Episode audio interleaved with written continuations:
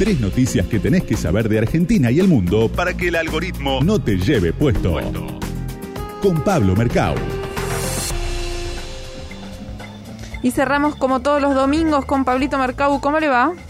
Micaela, Santiago, ¿cómo les va? Buen domingo y feliz Día del Padre para todos. Feliz Día del Padre. Eso, gracias igualmente.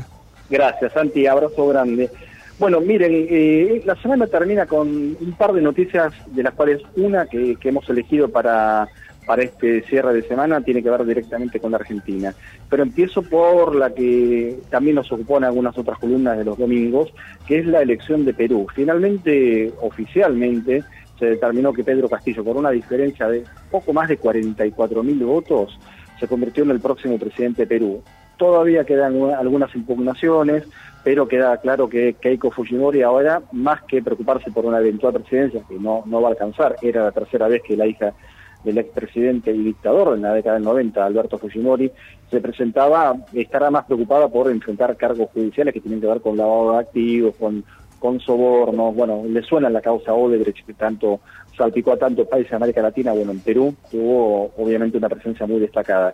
Y Pedro Castillo será el próximo presidente. Y la que decía que tiene que ver con Argentina es porque hubo alguna novedad, algún avance en términos de, movimientos políticos en lo que va a ser eh, gran parte de la agenda económica del país para la segunda mitad del año en el plano internacional, que tiene que ver con el arreglo con el Fondo Monetario Internacional y en menor medida con el Club de París. Con el Club de París estamos en una tregua, la Argentina logró una extensión del último pago, pero con el Fondo Monetario hay una deuda gigantesca que creo que ni con la nota de la semana pasada con la gente de Exactas podemos entender cuánto es, pero son muchísimos miles de millones de dólares, 45 mil millones de dólares.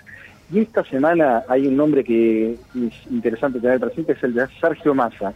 Estuvo en Estados Unidos, fungió de mm, una especie de celestino entre eh, Estados Unidos y la Argentina y dicen que hay algún avance en una negociación que va a ser ardua, muy lenta, pero que, insisto, nos va a ocupar gran parte de la segunda parte del año, eh, del segundo semestre, como se decía en algún momento, en medio de la pandemia que no termina, en medio de complicaciones de todo tipo, pero que Argentina tiene en ese desafío una de las grandes materias pendientes. Mientras tiene nueva suegra. Sergio Massa. Tiene nueva suegra, una, una relación que yo creo que ni el algoritmo hubiese sospechado. No, no, no. algún, algún memorioso la recordará de aquellos años 80 y 90 cuando a la cama con Moria era el desfile de los políticos y ricos y famosos de la Argentina. Qué loco, ¿no? Moria Kazán con el suegro, con sí, con el suegro de Sergio Massa, una relación. Y, muchos se enteraron por redes sociales, justamente. Por supuesto, como siempre. Muchos de la familia, digo.